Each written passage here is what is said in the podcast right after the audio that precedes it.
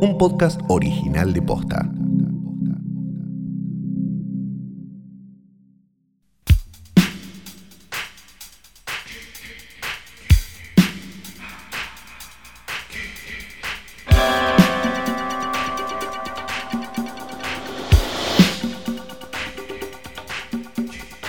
Buenas noches, buenas tardes, buenos días o lo que sea que coincida con esto, que es el momento en el que le diste play por alguna extraña razón, que bueno, lo sabrá tu alma y tal vez con suerte tu terapeuta, un nuevo episodio de hoy tras noche, ya lo dije esto, ya no me acuerdo porque qué día es, qué hora es, cómo me llamo. Ah, sí, me llamo Fiorella Sargenti y hay alguien más. Y yo soy Santiago Calori, hola. Hola. Ay, qué lindo, ¿no? Ya no sabemos nada. Bueno, no importa. Me encanta, una semana bárbara. Estoy re Sí. contento. Sí, Está sí. re bueno afuera. ¿Sabes qué? al chino. Hay gente que me manda que está escuchando eh, hoy tras noche por primera vez. Y no sé si te pasa, creo que se llama Ana, le mando un beso. Una de las que, de, de- de las que más me vienen comentando en, en Hola, esta Ana, escucha. pobre, y es muy gracioso porque de golpe aparecen cosas que no sé, no tengo la menor idea del contexto en el que las dijimos, ni nada. Y, y es como, puede ser, puede ser. eh, Seguro que dijimos eso. No sé por qué, pero seguro que lo dijimos. Este podcast es, es, es- sí que, o sea, si, no- si nos quieren cancelar, solamente tienen que sacar de contexto todo lo que decimos que es todo.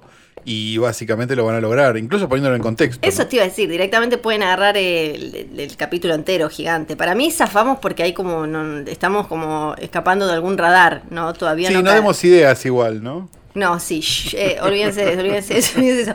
Lo, antes de Igual arrancar, podemos usar como prueba esto que acabamos de decir también.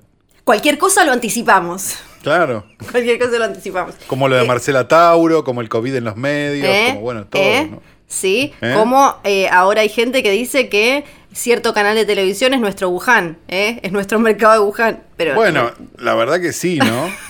pero hoy tras noche se lo vio venir. Acá, Seguiremos acá lo vio. sorprendidos siempre, igual de que Jesse Sirio no lo tenía y Martínez Aurralde sí, ¿no?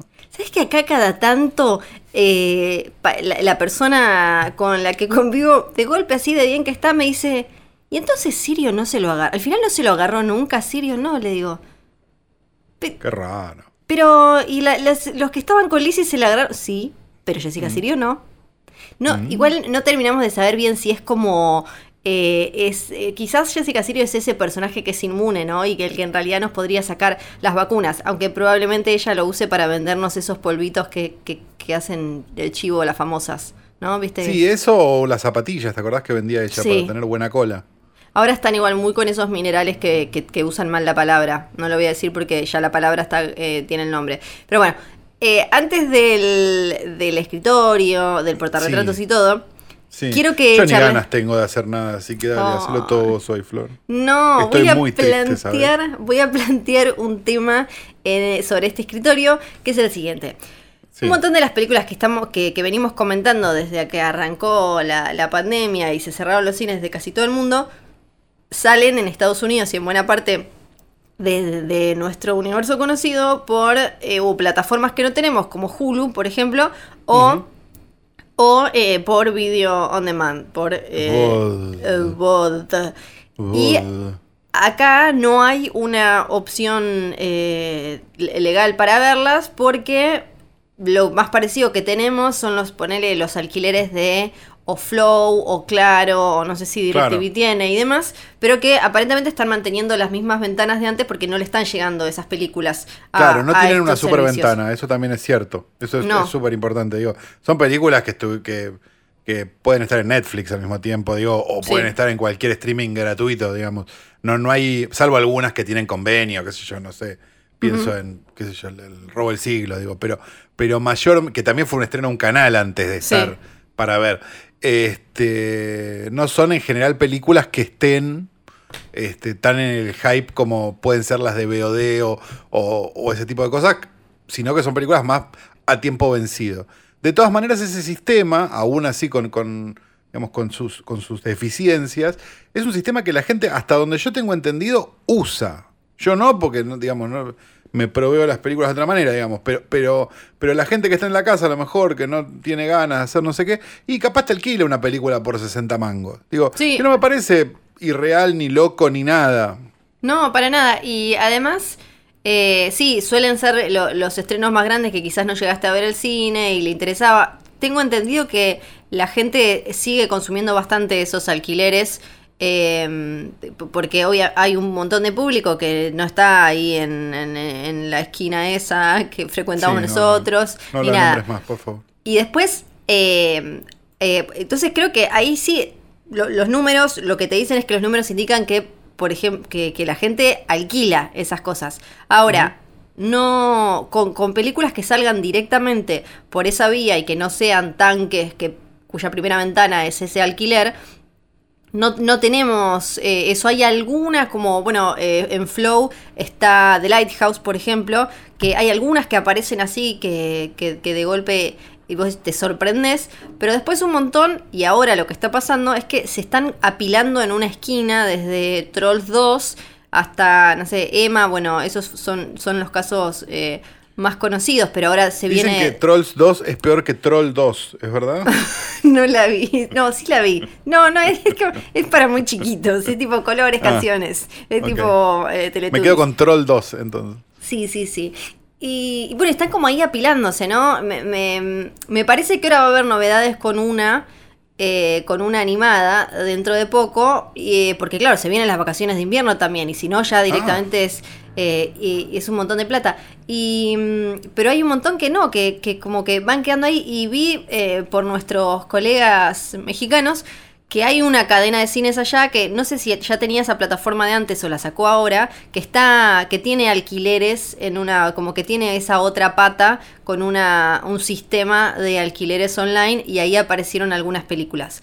Pero si no, siento que acá venimos como súper atrás, con esa excusa de no, eh, de muchos de la Argentina no le gusta pagar por este tipo de cosas, ve- venimos Es que- re atrás.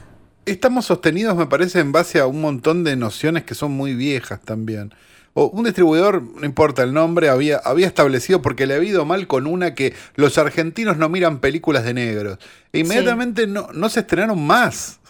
Sí, sí, claro. Digamos, entonces, si la noción del argentino no paga para ver es igual que esta que estoy diciendo, y difícilmente podamos volver a, a- a- pagar para ver. También hay varias cosas más en paralelo, me parece.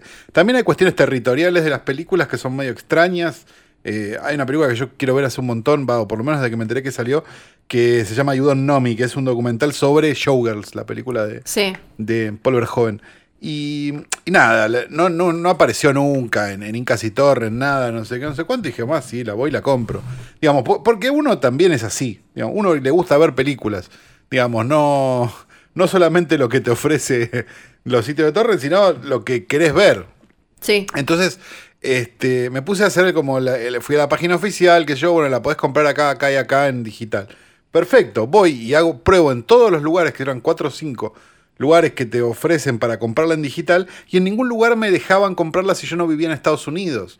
Lo cual, digamos, también es bastante ridículo, porque esa película no tiene opciones de teatrical en ningún lado, ni en No. Estados Unidos, te diría. Entonces, ¿qué están esperando? ¿Que se estrene en Argentina en 50 salas el documental de Showers? Maestro, liberala. Así la vemos todos, te pagamos, no tenemos problema. Este, y la vemos, porque, digamos, si no pasa a ser como una cosa donde, donde, mm, donde como que deja de tener. para- para- a mí me pasa que dejo de tener el interés, o sea, Sí. también. De- después hay otra cosa más, me parece que, que, que también este, complota contra el contra el VOD en Argentina, que es la noción esta justamente. O sea, eh, que es la de, la de, bueno, ahora porque no hay cines. Y la verdad que ponerle las dos películas que, de las que vamos a hablar hoy, a mí me da la sensación de que no se hubieran estrenado en cine si, si hubiera habido cines con normalidad. O sea, no, no, no, no creo que esto, ah, mirá como, como el VOD, estas películas tuvieron que morir en el VOD, porque yo creo que acá ninguna de las dos películas de las que vamos a hablar hoy se hubiera estrenado realmente. No, quizás eh, una de ellas con, no sé, eh, eh, abuelita mortal o algo así. Ah, con un título de mierda. Puede ser, sí. Quizás ha- el- hashtag sí. abuelita mortal. Claro. Sí, puede ser. sí, hashtag. Hashtag Ay, exorcismo. sí, sí. Eh, no, Pero no sí, sé, pero tengo mis es- dudas igual. Esto ya lo, ya lo hablamos acá en, eh, en situaciones de eh, supuesta normalidad. la, la- como la necesidad de tener otras vías legales acá para acceder a un montón de películas que a veces con suerte llegan o a Flow o a HBO o las compra Netflix eh, bastante después. Eh, pero Sí, hay, hay que ver también, digamos, cua- cuántos streamings estamos dispuestos a pagar también, ¿no? Sí, no, pero acá lo que no Porque, tenemos porque ahí es, entras en una medio extraña, que es como la gente se quejaba, eh, en Estados Unidos pasa eso, digo, que la gente se quejaba de, ¿cómo puede ser que el cable me cueste 50 dólares? Y lo dejó de pagar. y ahora pagan la movida 80. De los cord cutters. Y ahora están pagando 100 de, de, de- de streaming porque tienen que ponerse Sí. 10 para tener las cosas. Pero- pero- pero ellos tienen- como- está bien, el contenido es distinto, todo lo que vos quieras, pero a la, a la vez también estás pagando internet, con lo cual estás pagando un cable men- Sí. digamos, mental Sí, pero, que, pero que- que creo por que alguna razón no te molesta. Lo, lo, lo que acá no, eh, no, con lo que no estamos acostumbrados tanto por fuera de algunos, algunas cosas puntuales como decíamos, como los alquileres de Flow o los alquileres de, no me acuerdo si Claro tiene también y demás, es esta idea de pago una película en YouTube para o alquilarla o comprarla digital, ¿no? No estoy hablando como de un servicio extra, como bueno, una de las películas que vamos a comentar es de Hulu, ahí tenés que pagar Hulu, pero después hay otras que las puedes comprar o alquilar sin estar enganchado a un servicio, podés eh, comprarlas o alquilarlas por alguna de estas vías. Sí, como compras un libro en Kindle, ponele. Claro, exactamente. Creo que con eso todavía estamos como un poco atrasados. Y para... eh, Lo que pasa es que si entendiste que compras un libro en Kindle y no, es- y no es eh, tangible, pero tenés el libro, no termino de entender por qué una película que no es tangible y es un archivo de lo que sea, de M4E, no sé lo- en qué formato estará, este, tamp- tam- tampo- no tiene valor.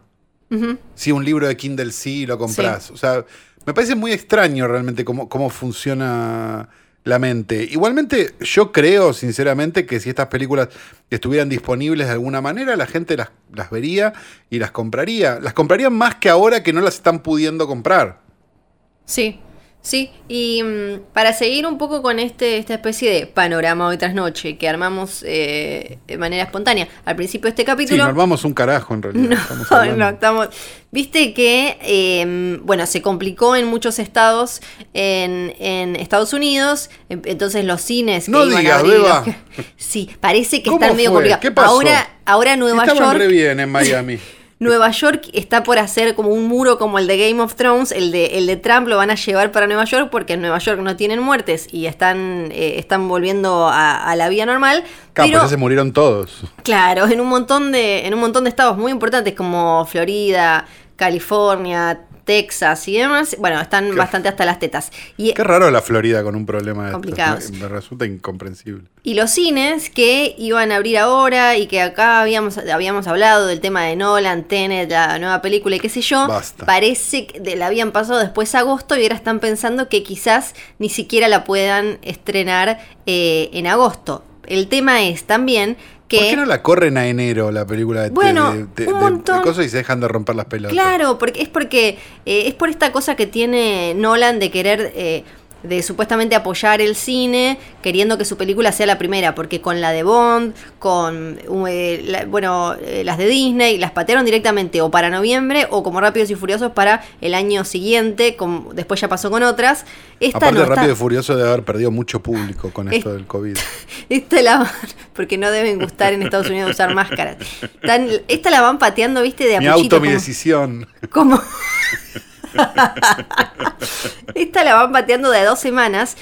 Y el tema es eh, vi eh, varios medios y periodistas de Estados Unidos que empezaban a hablar de que quizás Hollywood va a tener que empezar a pensar en algún plan B porque el mundo eh, se empieza como más o menos a acomodar pero Estados Unidos se está complicando. Entonces Hollywood va a tener que empezar a, a sacar cuentas, a ver qué le conviene, qué tipo de estrenos le conviene hacer, porque mientras Estados Unidos obviamente no tenga cines, o los grandes estados, las grandes ciudades, le saca un número importante, pero después hay un montón de otros países que, em- empezando por China, que ya tienen cines y que podrían estar ellos ganando la guita ya. Entonces ahí va a haber eh, también, hay que ver cómo sigue eso, a ver si en algún momento deciden hacer, eh, por lo menos por este año, obvio, estrenos eh, separados. Con, no sé ah. cómo harían para antipiratería y demás. Yo tengo mis dudas sobre eso, digamos, sobre la idea de, de- de cómo vamos a hacer este año. Me parece que tienen espalda suficiente como para bancar un añito sin ganar guita. Sí, espalda sí, Tengo pero. esa sensación. Pero no sé si ganas. Viste que ellos no, no, No, son. bueno, ganas no espalda tiene sí. nadie de estar encerrado en la casa. No, pero, ellos porque pero- quieren más dineritos, más dineritos. No, no es una, me parece que no es una cuestión de, es una cuestión de, de ambición y de una industria que es como quiero, quiero, quiero, quiero, quiero, quiero, quiero. Y por Sobre más que. Nolan, tengo una sola cosa para decir. Me parece una mierda lo que hace. Y además, voy a decir dos cosas. Eh, Pobre, ¿no? ¿Por qué? No, que, no, que me gusta mucho esa cosa del purismo, el cine, el cine, quiero que Sí. vuelva al cine. Y estrenó el tráiler en Fortnite. Sí, yo creo que eso igual No. lo va a perseguir por un Es buen tiempo, como, sí. es raro, negro, si estás tan así. Este, me encantaría que salga en VOD directamente, Tenet, o como se llame, Menem, no me acuerdo una palabra capicúa. Este, y que, y mandarle fotos de que la estás viendo en un televisor de tubo de 14. Toda arenosa. Mirá, Christopher, estamos acá viendo tu película. Toda recortada y arenosa. Mirá, tu IMAX. Ah, bueno, ahora sí, eh, teníamos un eh, portarretratos y cosas espectaculares, ¿no? También. ¿Sí? Flor no ha traído este escritorio al pedo porque sobre él descansa el cuerpo muerto de Daniel Tinero. Bueno, ya a esta altura lo que queda de él junto a él, una, un retrato con y sin perspectiva de género, es decir, dos retratos de Rita Hayworth, un logo bordado de hoy tras noche por un oyente que no sé, la verdad, ni idea. Y junto a él, la foto de un hombre nacido en Regina, Saskatchewan, Canadá, en el año 1926 y fallecido en Fort Lauderdale, Florida, en el año 2010, llamado Leslie William Nielsen. Leslie Nielsen. Me, me acabo de acordar que existía. Era El amoroso. Leslie Nielsen. Era amoroso, exactamente, y tuvo una carrera, se podría decir, eh, tarde, ¿no? O sea, trabajó muchísimo en televisión, esto es cierto, y trabajó muchísimos años como actor dramático, pero la pegó recién cuando estuvo en la tele. Cuando estuvo, perdón, mejor dicho, la pegó recién cuando hizo comedias. Digamos, fue durante muchos años personaje secundario o personaje recurrente en series de televisión, pero, pero nunca, nunca le había pegado, pegado, pegado hasta que hizo ¿Y dónde está el piloto en 1980? Eh, dicen, o, o dijo él en realidad, este, y después bueno, hizo Las Pistolas Desnudas, Police Academy, etc.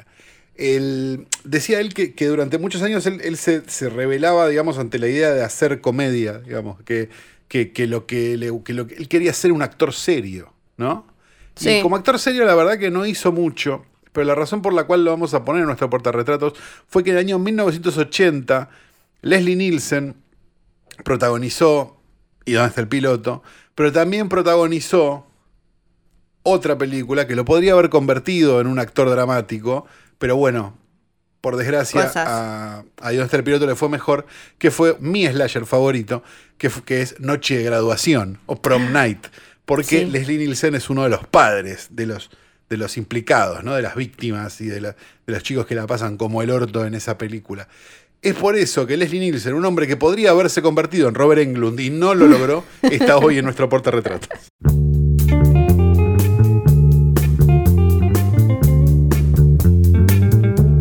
Tenemos dos películas para, para comentar hoy. Una. Una. No sé vos si sabías cómo se ¿Qué vendía. orden? ¿Con qué orden? Pe- ay, em, vamos primero con la que se vendía como una especie de hechizo de tiempo Perfecto. millennial. Perfecto.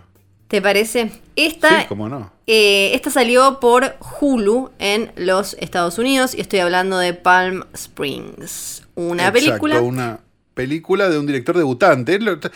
Las dos películas tienen algo en común, que es que son películas de directores debutantes, algo que le gusta a Hoy Tras Noche. Sí, sí, sí, acá estamos a favor. Eh, protagoniza Andy Samberg y Christine Milioti, que es la mamá de How I Met Your Mother, que después la pueden haber visto. Tuvo participaciones piolas en la segunda temporada de Fargo, por ejemplo. Eh, creo que el Sí. mejor capítulo, estoy hablando de S-E-R-I-E-S.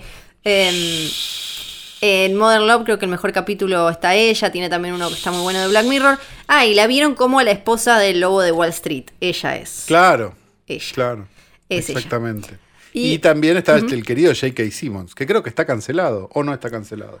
¿Cuál estaba cancelado? Yo no me acuerdo. A O el mí, yo lo quiero estaba mucho. cancelado. ¿Cuál el estaba de Transparent, cancelado? el Transparent está cancelado. Entonces me Eh, los confundo todo el tiempo. ¿Qué hicimos? No sé. A mí me cae muy bien y me gusta siempre lo que le aporta a sus proyectos. Esta película salió, salió por Hulu y eh, también tuvo una distribución limitada por eh, Neon eh, en algunos lados. No sé bien dónde, porque creo que había pasado. Ah, y pasó por Sundance esta, o sea que viene como con Run Run desde enero, hace un buen rato. Sí, bueno. Sundance igual es como que pasó por, por el Festival de Punta del Este a esta altura. Sí, ¿eh? sí, un poco No, no. Un poco así. Te- ¿Y por qué es.? eh, bueno, ahora es cuando la van a ver y qué sé yo y todo eso, y, y vuelven, y volvieron. Hola, ¿cómo te fue? ¿Estuvo buena o no? ¿eh? ¿Qué, ¿La con qué comiste? bien? ¿Qué, onda? comiste? Bien. Vos, quiero- me, te- me intriga mucho con, con- cómo entraste vos a la película sabiendo que. No sabía nada de la película. Nada, perfecto. Vi el afiche Sí. y dije, ah, esta debe ser una de enredos en un casamiento. Joya. Y me la puse a ver. No sabía nada, no sabía que tenía un componente mágico, que tenía un componente Sí. de nada. Eh, y la pasé muy bien, me pareció. A ver, el truco de, de- de Hechizo del Tiempo, el truco de. O el Día de la Marmota, como le gusta decir a los que no Sí. saben un carajo de películas. este, o el truco de eh, Feliz Día de tu Muerte también, ¿no? Sí. Está bien porque está usado solamente como una excusa. Me parece que en realidad la, la profundidad se logra a medida de que, esa, de que eso vuelve a pasar sistemáticamente, digamos, cuando, cuando, cuando el, digamos, cuando hay capas por encima de ese artificio. Cuando empezamos a armar de alguna manera ese verosímil dentro del cual, verosímil, inverosímil dentro del cual viven estos dos personajes. Sí. Ahí me parece que está bastante mejor la cosa. Sí, sí, sí. Eh, a, a mí lo que me pasó fue que al, eh, al principio vi como algunos comentarios y pensé como, ah, esta es de esas que es como la voz de una generación, un antes y un después, me va, me, me va, me va a tener que interpelar de una manera y no fue eso, no fue eso que, que había leído que era. Pero sí, también, como decís vos, eh, la pasé muy bien, me pareció una película bastante adorable con momentos... No, a ver, no, no. a ver, p- puede ser que, que- que alguien que no vio muchas películas la considere una obra maestra, como se considera Donnie Darko o Brick. Sí. Puede ser, qué sé yo. No podemos. Este. No, no podemos estar en la mente de la gente. La película está bien. No está ni para el top 10 del año, me parece a mí. Pero, pero es una película muy divertida, que si la, que si la agarrás sin saber de qué es, la vas a pasar bien. Este, me parece que, digo, no sé, vería la película siguiente de este mismo director, vería el siguiente guion de este mismo guionista. Sí. Digamos, eh, sí, a ver qué hacen, a ver qué se les ocurre, seguro. Este, pero no, no me, no, tampoco me explotó la cabeza, me pareció divertida. Sí, además es- creo que es muy eh, inteligente eh, en durar 90 minutos, o sea, sabe lo que tiene que hacer. Eso me gustó mucho. Que... Pero es que las comedias tienen que durar 90 minutos. 90 ¿Cuánto va a minutos. durar una comedia? y algo Lo que, creo las que... de Judd Apatow, dale. Hay algo que creo que es eh, un balance y una mezcla justa entre guion, dirección y los dos protagonistas que logran eh, hacer algo que, que de alguna manera creo que los engancha más todavía con Hechizo del Tiempo que, mm, que el truquito de volver día a día, que es esta cosa que siempre Bill Murray hizo muy bien de un personaje o una persona como eh, o bastante desagradable o que, que tiene como cierto carisma, pero no, no un carisma que genera empatía, sino un carisma como este chabón es un bardo, mira, me parece, me, me da ternura, lo quiero, pero es un bardo y un forro, y los dos protagonistas creo que acá... Te acabas de describir lo que pienso de vos, Flor. ¿Viste? Yo sabía, en realidad, en realidad estoy citando un WhatsApp que me mandaste una vez. Eh, me parece como que manejan muy bien eso, como el nivel de, de miseria y de, de soledad que tiene cada uno. Eh, sin, que, sin que pase a, a hacer algo empalagoso que recontra podría haber sucedido. Y que maneja muy bien, también eh, me gustó esa, esa estética medio trash de, del el casamiento y este lugar, Palm Springs, como eh, creo Sí, que... tiene algo medio, a ver, mm, ¿cómo decirlo? Ti- Tiene algo medio por momentos de, de- de imagen, ¿no? No tiene nada que ver la película. Como, como una cosa medio Spring Breakers, ¿no? Sí, Este, o, o- o esas comedias. Bueno, también un poco eh, estéticamente de vuelta, Ingrid Goes West, digo, como, Sí. como ese tipo de, de películas medio fluo, si querés, ¿no? Fluo Ujú. desierto, que no terminan de, de Sí. entenderse mucho, como colores, como una paleta medio, medio de Pinterest, ¿no? Eh, como, como un mood board de Pinterest, medio color este, turquesa y con, con estridencias de color en algún lugar. Sí, seguro.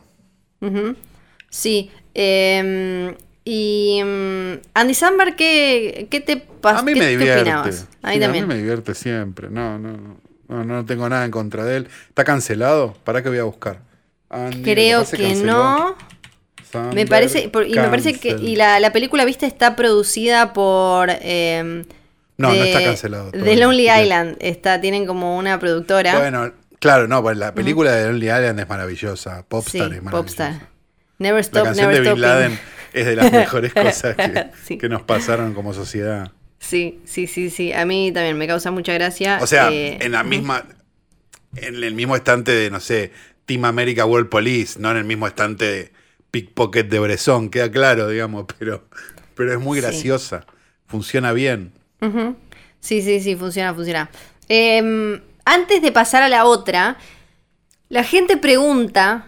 Sí, a ver, por favor, tenemos preguntas de la gente, adelante. Sí, pregunta de la gente. No me acuerdo si lo habíamos respondido en la semana pasada o no, pero la gente Si pregunta, me para, enojo, ¿eh? me para en la calle cuando salgo a romper la cuarentena. No, mentira. Oh. Eh, y me dicen, che, Cuando vas a las marchas para, para marchar en contra de los fetos Y escupo a de- los- de a los abortados eh, de Bill Gates en las vacunas. y escupo a periodistas de TN y C5N por igual.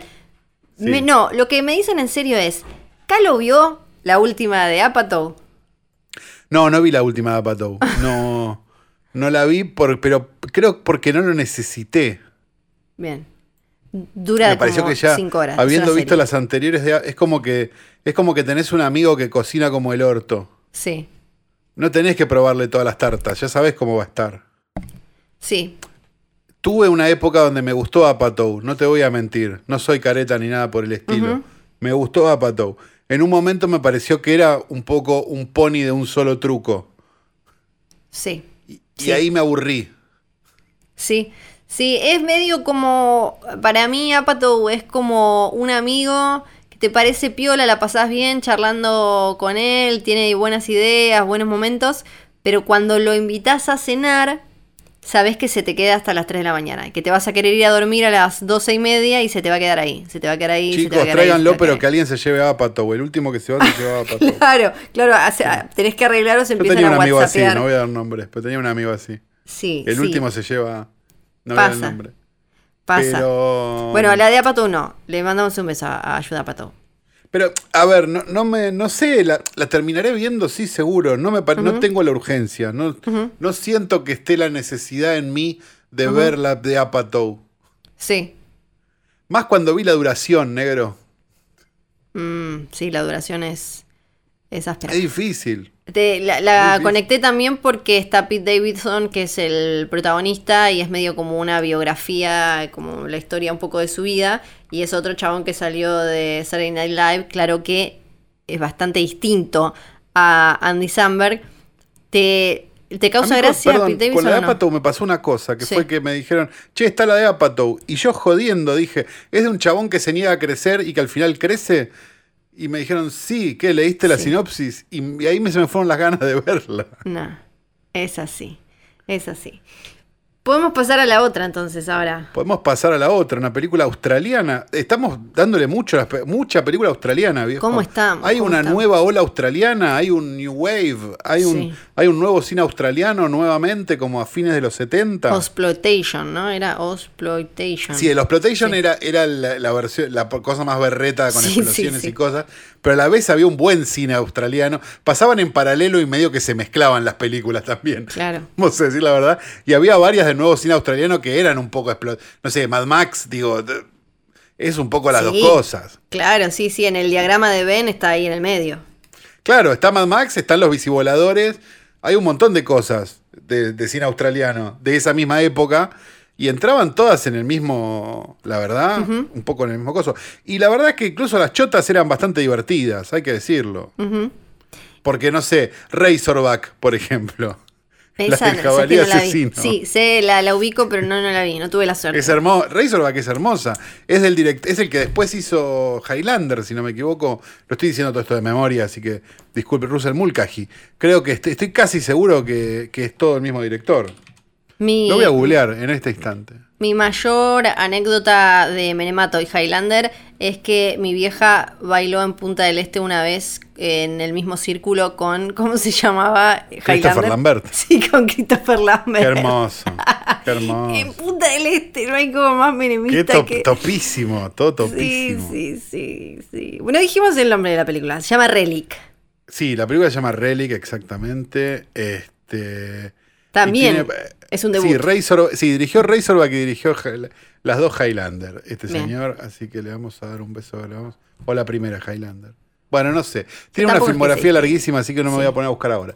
El punto, pero no le pifié en el dato, así que vieron cómo funcionan estas cosas.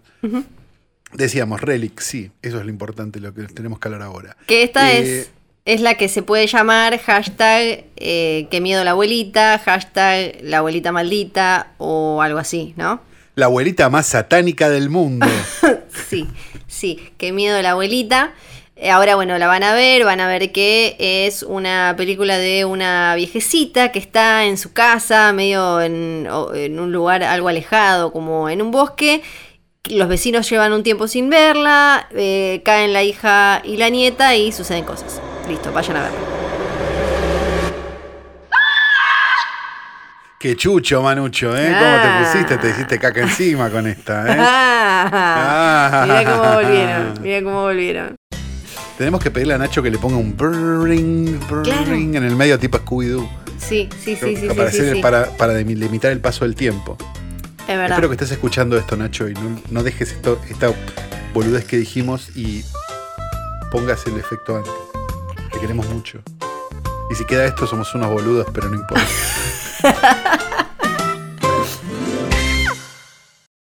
No sé qué te pasó con, eh, con, con esta, pero a mí me puso muy contenta ver que había algo de terror más o menos digno para ver, ¿no? Era como. No, ya- me gustó mucho esta película. Sí, sí, pero digo, quedé- ya en la.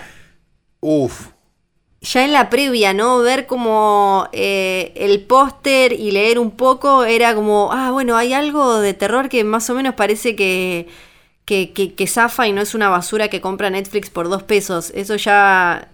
El póster es una guachada igual porque tiene una tipografía muy muy chiquita Sí. que dice de Babadook, Sí, sí, del mismo país. Hereditary.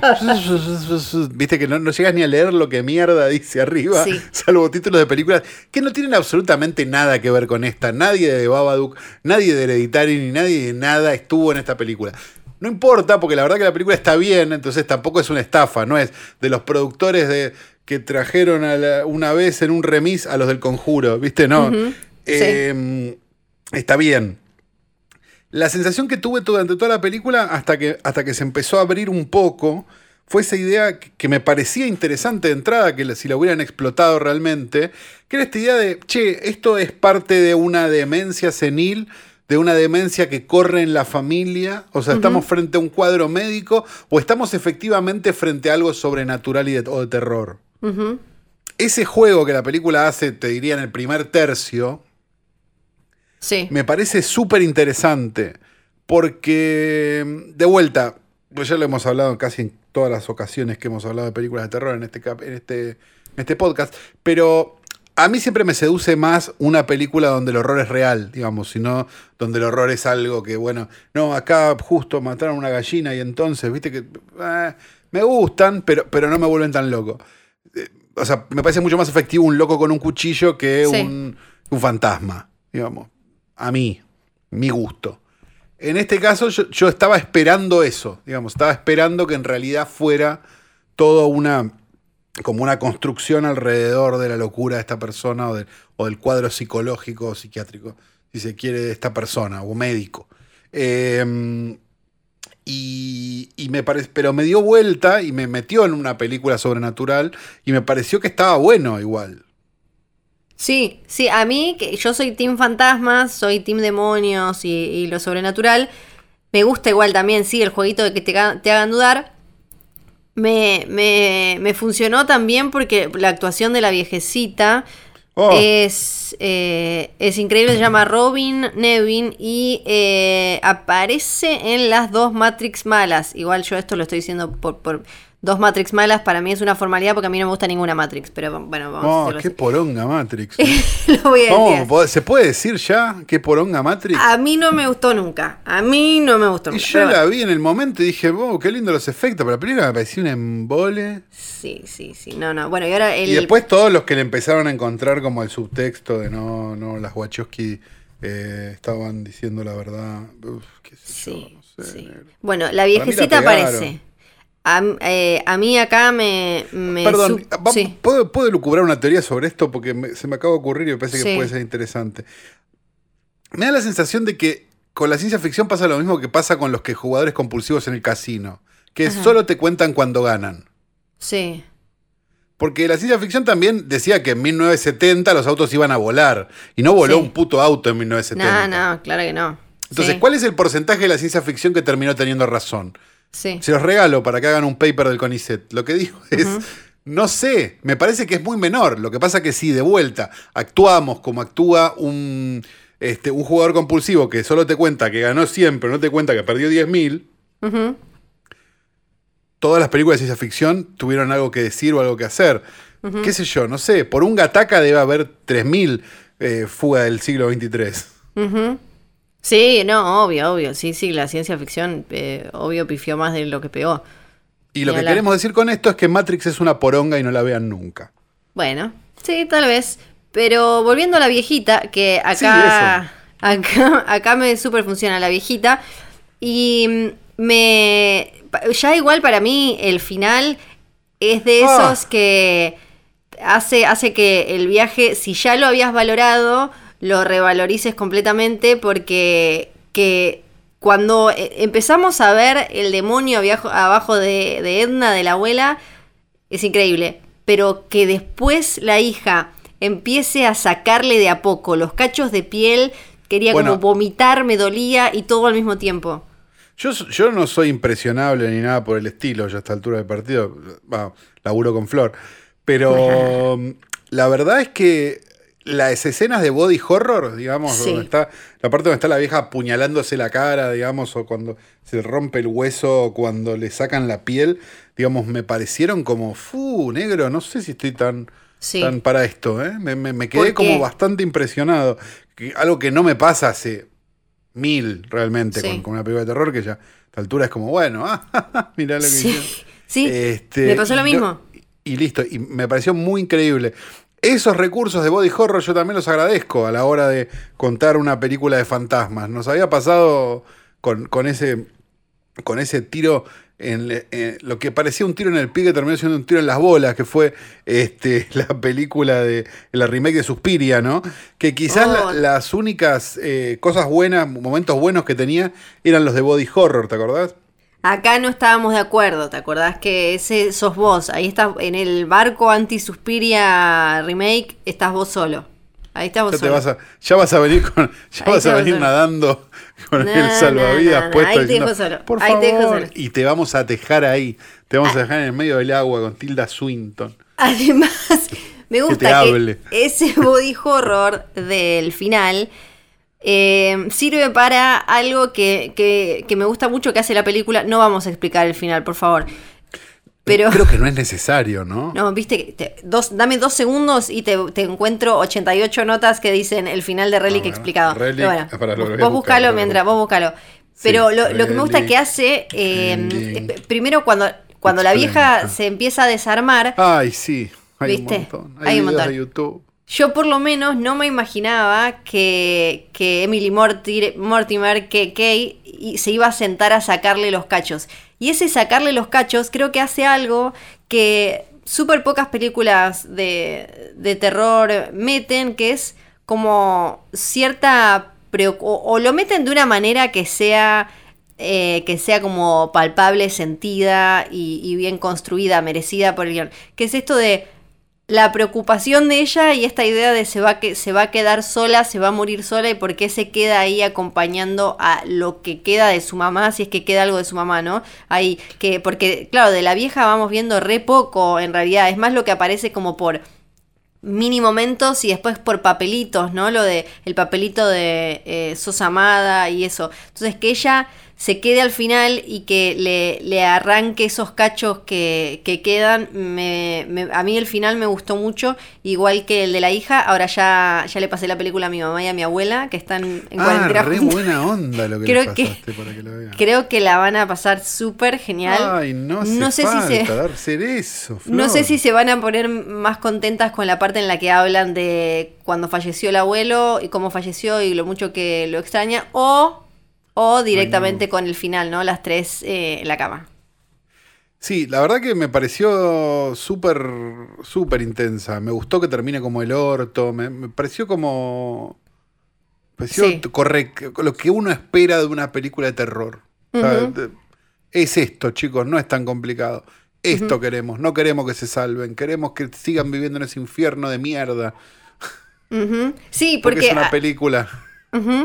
Y además hay como una cosa metafórica que me parece muy linda, sin tener que ser, no sé, una película de Aronofsky. Hay algo metafórico y poético, claro. muy pe- pesadillesco y hermoso en esto de que está bien, es una película en la que finalmente apareció la pata sobrenatural y demoníaca, pero no deja de ser una representación de la, de la demencia y sobre todo de la demencia senil que creo que muchas veces no tiene eh, tira a estas situaciones más de, Sí, de es- violencia es, un componente de- horroroso la demencia senil. Sí, claro. Sí, eh, Sí, claro. entonces creo que, que- que ahí hay algo también que funciona súper bien entre, entre, lo, entre la realidad y la casa y, y- y este cuerpo que se va desarmando como la representación de eso, de eso que con, con la demencia senil se, se desintegra, ¿no? Y lo del mo y todo. eh. Funcionó, chicos. Bien, viene esta. ¿Quién era? ¿Esta era una chica? ¿Era una mujer? Sí, Natalie Erika James, directora también debutante. eh, Estaremos pero atentos. primera, primera película, varios cortos, primera película.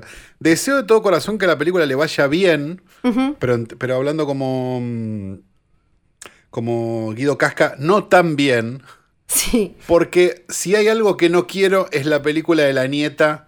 Que cinco años después se casa, tiene un nene chiquito, le agarra humedad en la casa y empieza a flashear. Sí. Porque puede pasar. Sí, sí. No hagamos esto, No. por favor. Ah, por favor, no.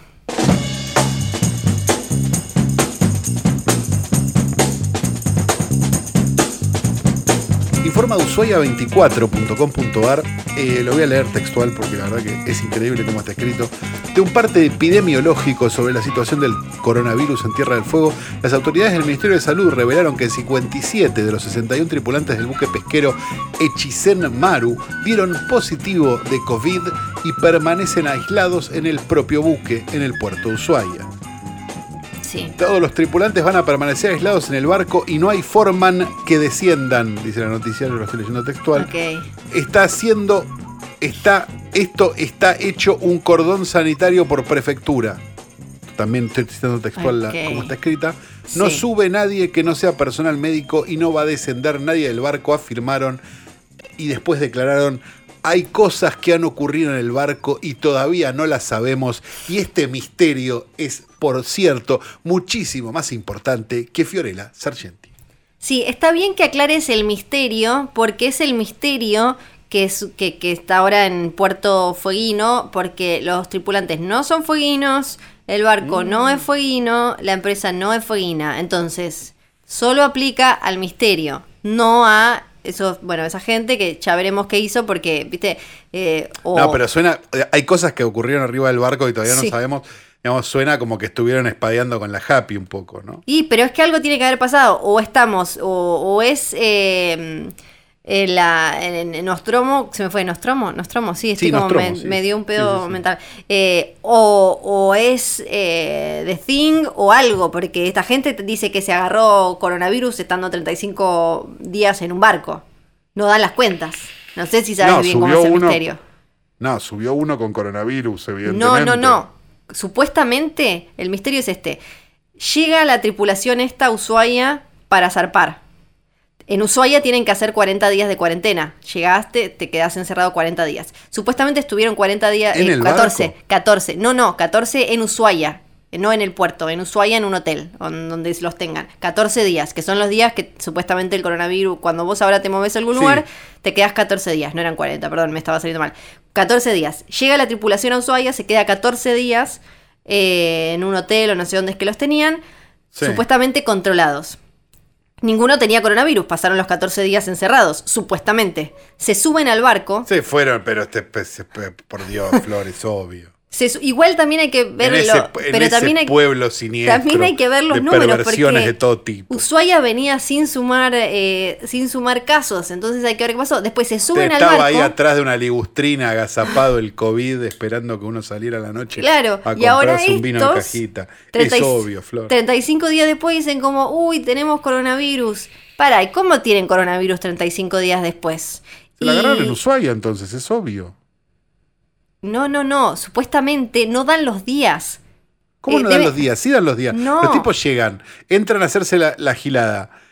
No tienen, perfecto, salen y lo tienen cuando van a subir al barco. Evidentemente se lo agarraron ahí. No, no hay otra explicación. No, sí, hay, hay un Yo montón de entiendo tu orgullo posibles. catastral de decir, No. no, bueno, este, no, hay no tienen muchas co- no hay explicaciones en posibles. mi pueblo, en no, mi ciudad. no vengas Pero- a querer. pero- a- no, te voy a pisar todo el tiempo. No vengas a querer hacerte el Sherlock porque esto ya lo están investigando un montón. Acá lo que puede. O sea, lo que pu- puede haber pasado que se lo hayan agarrado en alta mar porque o pararon en algún otro lado y no avisaron y por eso es que no lo están diciendo porque tocaron otro puerto sin declararlo o estuvieron en alta mar en contacto con otro barco que es bueno tiene que ver con cosas denuncias foreinas y demás y qué sé yo o Pero ¿cómo puede ser que, pero cómo puede ser que estuvieron 14 días y no lo tenían? No puede ser. Si, si estuvieron, en- perdón, si estuvieron No en entiendo. contacto, Sí. no sé, una semana antes con otro barco, no importa el caso policial que sea, buenísimo. Llegaron a, llegaron a Ushuaia y a la semana de estar en el hotel tendrían que haber tenido. No, no, no, estás entendiendo mal la línea de tiempo que, como que yo digo. Ellos en Ushuaia, Esto es muy ponele, complicado. ponele que ellos en Esto es lo Ushuaia, mejor del capítulo. ponele que ellos en Ushuaia hicieron las cosas bien y no se escaparon. Se suben al barco y ese barco, una vez que sale del puerto de Ushuaia, con esa, eh, con, con esa tripulación, para en otro puerto o, o en alta mar, eh, se cruza con otro barco y ahí se lo puede contagiar y después, después le avisan a Ushuaia, uy, tenemos un montón con coronavirus, pero ¿fueron a algún lado? No, no, no, la última vez que, eh, que paramos fue en Ushuaia.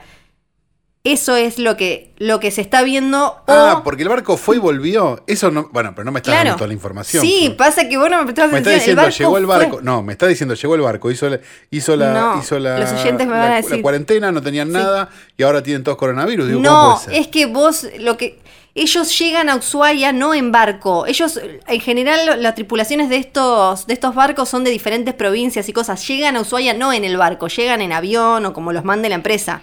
No, no, no estaban en el barco ellos. Los barcos cambian de tripulación, entonces estaba esta tripulación esperando, que habían ido, ido a Ushuaia de sus provincias, esperando ahí, los suben al barco, el barco sale y, y 35 días después dicen como, uy, tenemos coronavirus, eh, vamos, volvemos para Ushuaia. Y ahí es donde no dan las cuentas, salvo que creo que la- las- los misterios son o hay que llamar a la Organización Mundial de la Salud y eso porque el COVID estaba escondido en un maple de huevos durante una cantidad enorme de días, o hay algo que es no ¿o no? Claro, o no, es- supuestamente no, supuestamente no puede sobrevivir tanto tiempo según lo que habían dicho hasta ahora. En ahí cartón como escondido. una semana. Claro, pero como una semana, pero lo dijo no la tantos. OMS y después dijo también que. pero no tantos días. cumplieron.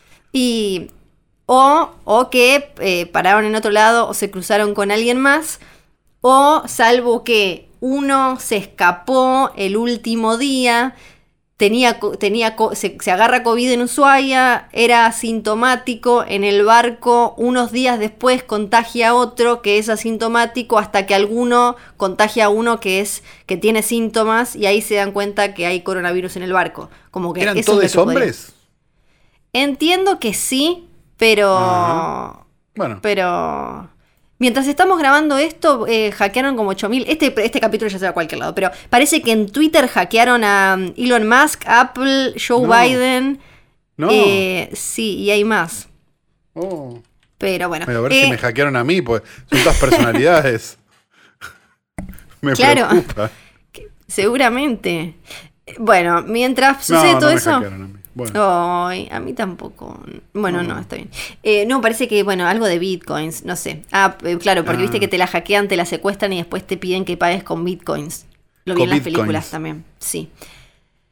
Dicho eso, ¿hay capricho de flor después de esto? hay. Sí, Ah, sí, sí, sí, sí. Bien, adelante. Hay también una nueva saga. Este es el comienzo No. de una nueva saga. Sí, sí, No. sí. Pues sí. Todavía no, No. tiene nombre oficial, No. sería como mami y papi también son famosos o los Val, ¿no? Como podrían Ah, ser medio los como Val un me faro. gusta, sí. Los Val, ¿no? Como me este es, eh, lo- me lo sugirió acá, lo dijo quizás, ¿no? En honor a una familia que tenía varios miembros famosos, podría ser los Val. Porque lo que vamos Y- a uno, hacer Uno superdotado. y uno es superdotado, lo que vamos a hacer es hablar de eh, pequeñas familias que tenían papá, mamá con fama, que tuvieron criatura que luego tuvo su propia fama. Y quizás algunos no lo sabes. Vamos a arrancar con el matrimonio de Janet Leigh y Tony Curtis. Porque tuvieron una hija que amamos mucho, que se llama Jamie Lee. Y Jamie Lee, ahora ya es una señora grande, habló muchas veces de sus papás porque tuvieron uno de los eh, matrimonios más apasionados y también enquilombados de Hollywood. Se conocieron en 1950 en una fiesta de RKO en Hollywood. Ella ya tenía, eh, eh, ya tenía su fama, cada uno manejaba su famita, ella más que él. Ella, Sí. eh, bueno, él venía porque él, él había estado en Spartacus ya. Sí, creo que sí. Sí, ella en Bye Bye Birdie, en Mujercitas, en creo que había hecho algo en tele. Ella era más famosa que él y era súper hermosa.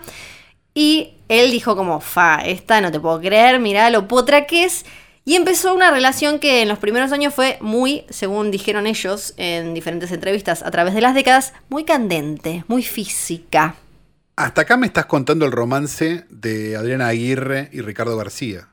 Sí, sí, puede. Bueno, tienen otro, fin, tienen otro final. Pero no sé igual ahora cómo andan. No están haciendo la cuarentena juntos ellos, ¿no? No me acuerdo. No, no, cre- creo que están separados ellos. ¿eh? Sí, sí, lloró pero- mucho en televisión por esto. Sí, están separados, pero me parece que en algún momento de la cuarentena se juntaron no como pareja, sino como medio compañía bueno, porque ellos también son una dupla creativa de la gran puta, ¿no? Es verdad. Es Son verdad. y como no- generadores de contenidos, además de pareja. Sí, sí, sí, sí, claro, claro que sí. Empieza Perdón. entonces esta, mm, esta relación muy física donde se necesitaban y él le caía a los rodajes a ella y se besaban. Y estaban Date ahí cuenta, como- hermana. Sí, como loco. Pero, ¿qué pasó? Empezó, a Tony le empezó a pesar que ella tuviera más peso en, Ay, en- no, en Hollywood no que él. eso. Sí, sí, sí, empezó, empezó eso. Era una época en la que justo no había, ¿qué es lo que no hay que hacer, chicos? Si van a ser muy famosos en Hollywood, fíjense Ir a que coger ya Chateau Marmont. Sí, fíjense que ya haya una pareja que le distraiga y que se lleve la atención de, de la prensa y eso. En, cuando ellos arrancaron no había, faltaban eh, Richard Barton y Elizabeth Taylor, iban a llegar como una década después. Claro. Entonces en ese momento todas las miradas estaban puestas en ellos dos. Y él dice, bueno, yo la verdad eh, la, la admiraba, ella era, eh, tenía más educación que yo, había estudiado más. Eh, para mí era un honor que ella me hubiera elegido, pero esto me, me- me- me hacía, me hacía sentir como poca confianza porque ella era la que tomaba las decisiones, ella era la que eh, tenía el mando de esta relación. Y a la vez... Lo van, a, lo van a cancelar a Tony por poco de en el año Sí, que sí y, hay y después lo van a volver, al final lo van a volver a cancelar. Eh, sí, está súper como recancelado. Entonces ella lo que hacía para que él se sintiera un poco mejor, como uh, este lastre de Tony, que bueno, no le dan tantos buenos papeles y demás, era acompañarlo a sus eventos, eh, mostrarse un poco más de lo que quizás le hubiera gustado y demás, para como empujar la imagen de este marido que si bien era súper, súper famoso, no, no le había pegado tanto como ella y él... eh, Se me habló- ocurren otras parejas de famosos ahora, pero no las Sí. quiero decir. Sí. Eh, y, y él después habló como de que en Hollywood todos eran como mm, tenían como egos muy fuertes y súper carácter y pisaban fuerte cuando entraban en un lugar, una fiesta, y que él se sentía así como medio, medio pequeño al lado de ella y de todo esto. Y después cuenta Jamie Lee, ella nació en 1958 y la hermana en 1956. Lo que Sí. dice es que eh, el- las dos eran, eh, son hijos, son estos hijos que se tienen para mantener la pareja y que como todo niño que llegó a este mundo para salvar el matrimonio, falló, dice ella. Nosotras nacimos Tremendo. Voy a fallando. comprar un perro, viejo. Sí, nacimos fallando y Adoptá, terminamos... no compres. Sí, por favor. Eh, y nosotras crecimos entonces en una casa con mucho odio porque estaban estas dos personas que se detestaban. Incluso después llegaron a alguna especie de acuerdo medio como lo de eh, Ricardo y, y Coso. Porque después era como, bueno, nos quedamos acá como socios, ya no nos estamos toqueteando ni nada, pero eh, mejor que nos quedemos juntos. Y lo que dijo Jamie Lee también en entrevistas es que era muy importante para sus papás la atención. Por eso estaba todo este pedo de a quién miraban más, quién entraba, como quién tenía, a quién mencionaban más.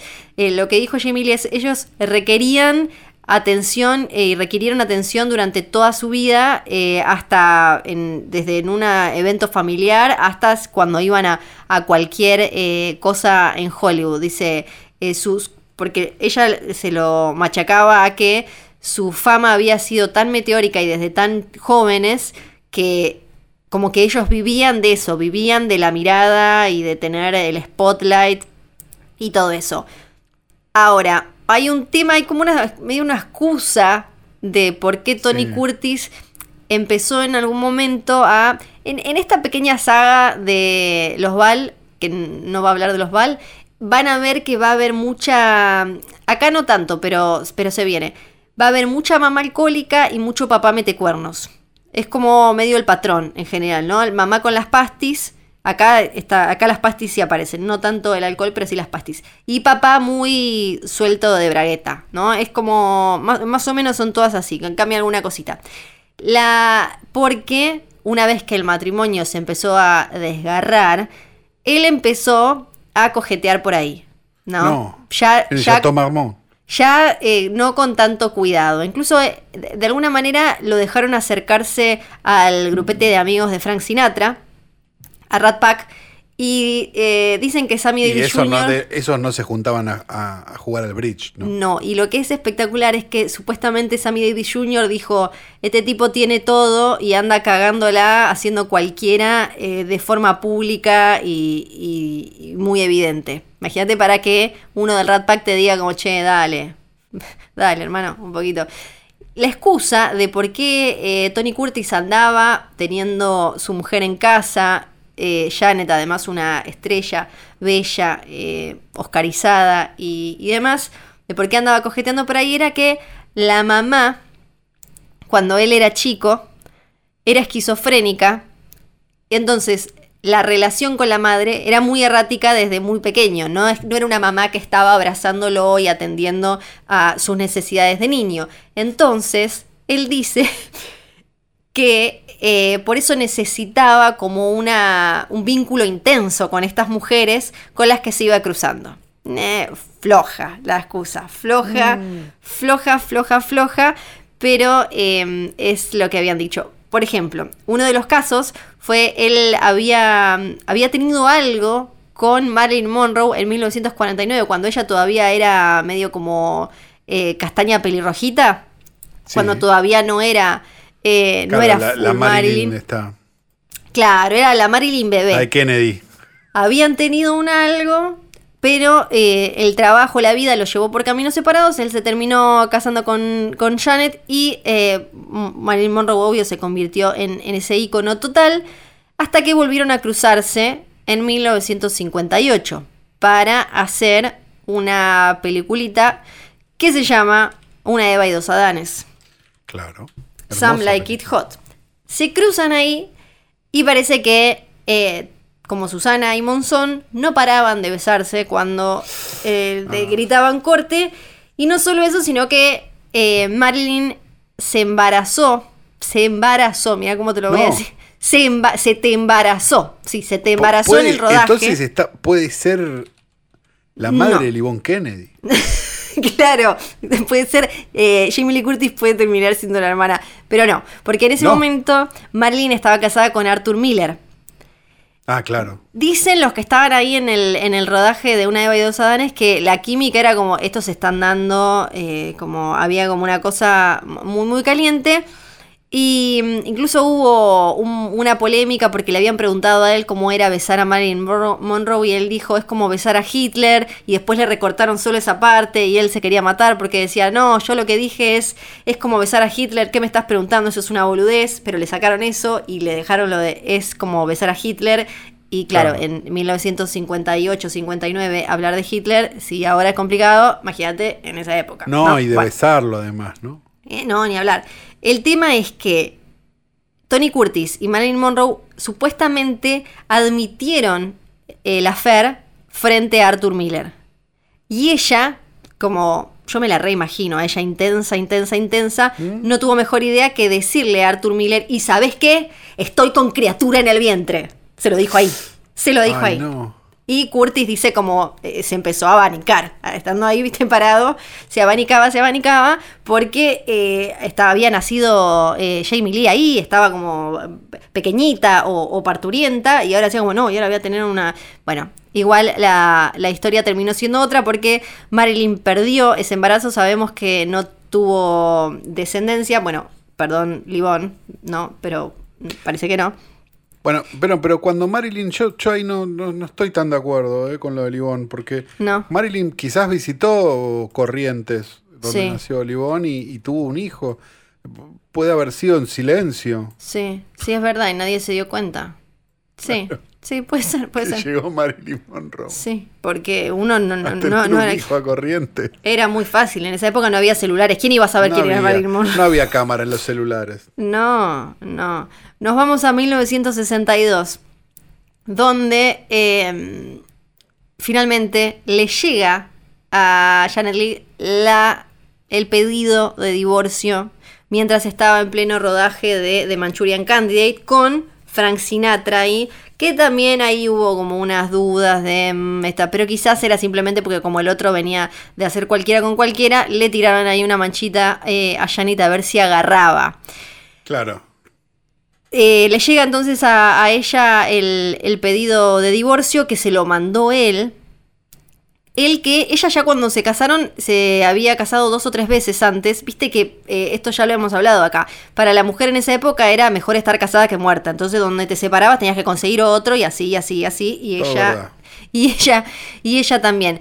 Otra de las razones por las que probablemente esté cancelado Tony Curtis es que una de sus frases como más picarescas era eh, algo, algo así como nunca me van a agarrar casándome con una mujer que tenga que sea que tenga la edad para ser mi esposa. Le pareció como hilarante porque porque no es que simplemente le pidió el divorcio porque se llevaban mal, le pidió el divorcio porque se había enganchado con una chica de 17 años, una actriz alemana, y dijo como, bueno, ya está, me voy con esta chica, tal vez terminó el secundario, con suerte ya lo terminó, ya sabe más o menos hacer las cuentas, leer, me voy con esta alemana.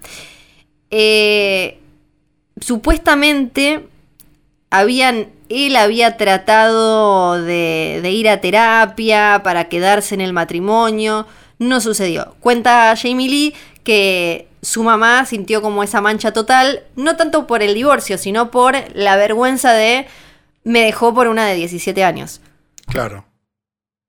Que eso era como eh, que en la picadora de carne de las mujeres grandes ya no tiene lugar y demás. Era una, una locura. Si ven de Manchurian Candidate, eh, la escena de- del tren, muy memorable de la película, es está filmada el día en el que a ella le llegó, eh, le, le- le llegó el, el pedido de divorcio de Tony, de Tony Curtis. Y obviamente todos los títulos eran como... Ese fue el dato, el dato más tauro que diste en tu vida. sí, no me molesta, no me importa. Ella se nota que está divorciada ya.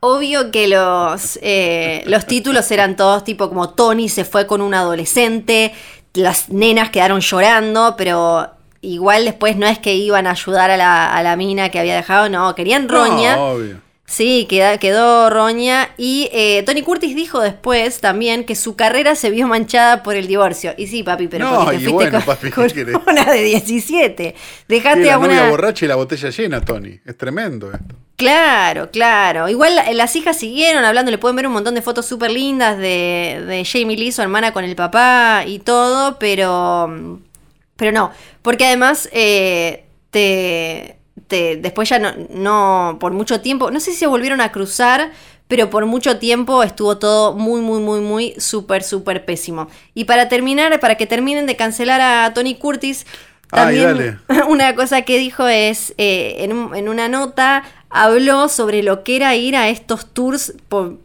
eh, en- para el estudio, porque lo recibían un montón de chicas gritando cuando llegaba a los lobbies de los cines y de los lugares de las presentaciones. Y entonces dice que él iba viendo que crecía en su carrera porque cada vez había más little girls esperando, haciendo fila para conocerlo. Bueno, este, al final yo creo que esta saga va a ser para mandarle mucho amor a los productos de estos matrimonios eh, tan tortuosos. El primero entonces es el de Tony y Janet, Janet y Tony.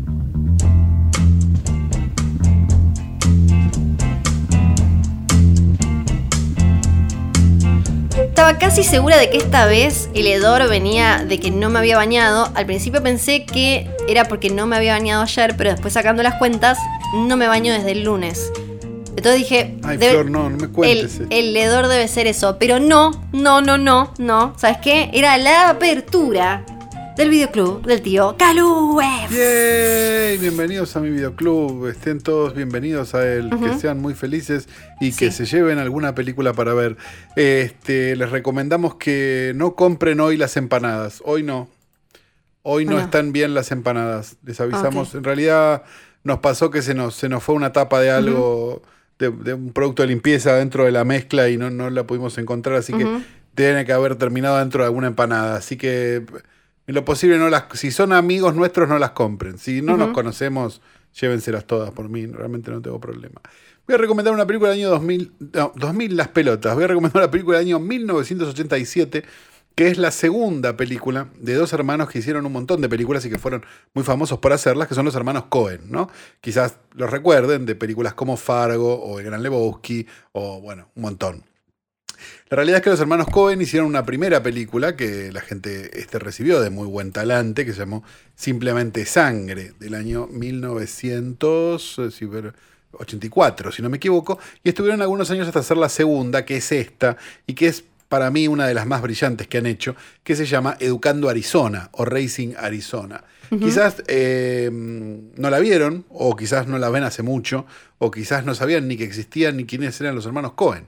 Así que es una muy buena oportunidad para ver una película con Nicolas Cage, Holly Hunter y un montón de actores más dando vueltas. Nicolas Cage quizás en uno de los primeros papeles antinaturales de su carrera, ¿no? Sí. Digamos, este, como exagerado y demás. La película funciona bastante como un dibujo animado. Digamos, los personajes, no te digo que los matan y vuelven a la vida y siguen corriendo, pero más o menos. Cuenta la historia de este, dos, este, un matrimonio que no puede tener hijos, este, de- del sur de los Estados Unidos, estas zonas este, quizás un poco más este, descontroladas y desprejuiciadas, este, que deciden robarse uno de los sextillizos de una familia, o quintillizos, perdón, este, de una familia este, muy encumbrada que tiene una casa de electrodomésticos o de muebles, no me acuerdo qué, como unos millonarios del- de la zona, robarse uno, pues total, tuvieron cinco y nosotros no podemos tener ninguno.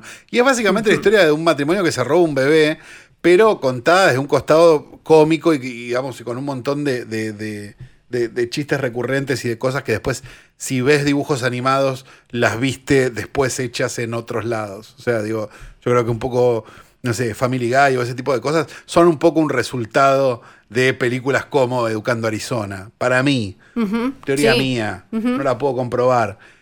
Pero me da esa sensación. Así que si nunca la vieron, si siempre la vieron o si no la ven hace mucho, busquen Educando Arizona, año 1987, de los hermanos Cohen, que en aquel momento firmaba solamente Joel, pero en realidad dirigían los dos.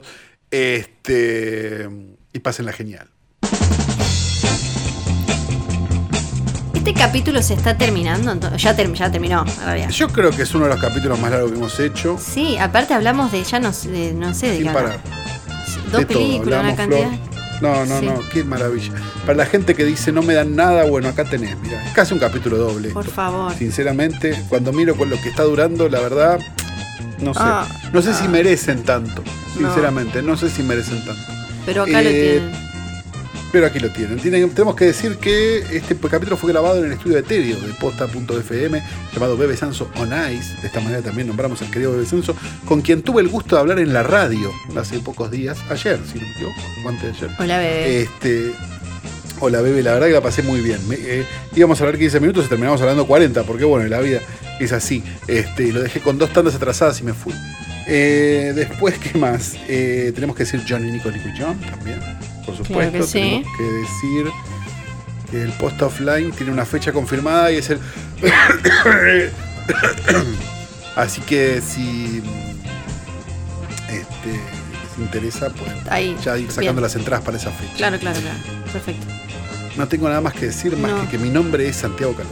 Yo soy Fiorella Sargenti y esto se termina.